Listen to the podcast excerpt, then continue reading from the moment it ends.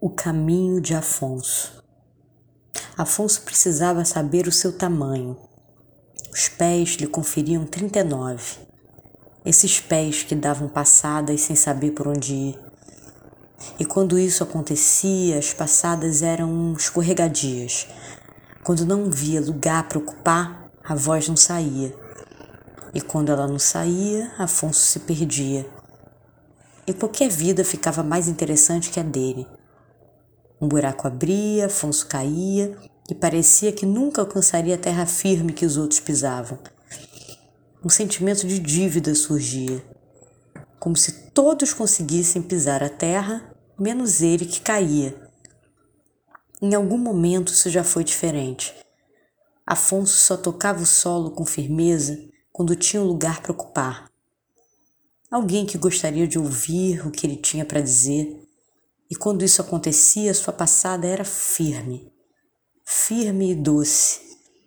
A voz do moço tinha as duas tintas, porque onde há lugar, há voz.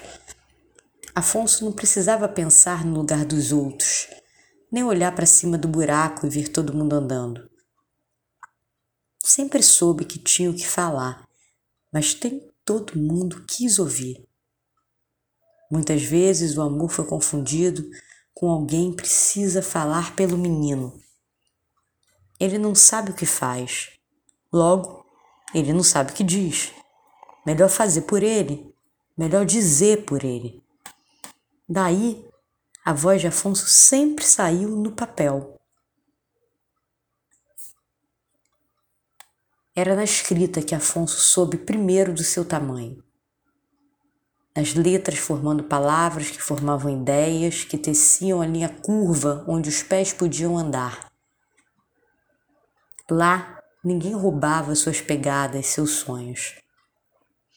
Afonso tinha o que falar. Afonso queria falar, mas só para quem quisesse ouvir, mas só para quem pudesse ouvir. Nem todo mundo pode ouvir, afinal, todo mundo quer falar. Desejar não era fácil para Afonso.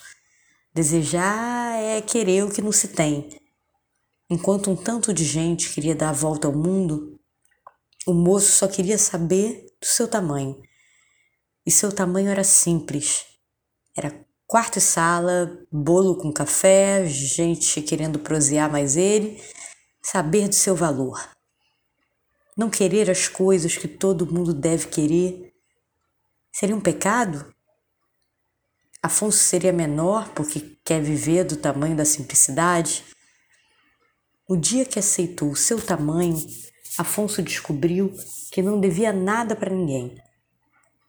Levantou do buraco, tirou a poeira das mãos e fez seu caminho. Um caminho que não era de ninguém. Um caminho que não era de todo mundo. Um caminho só seu. Um caminho do tamanho de Afonso.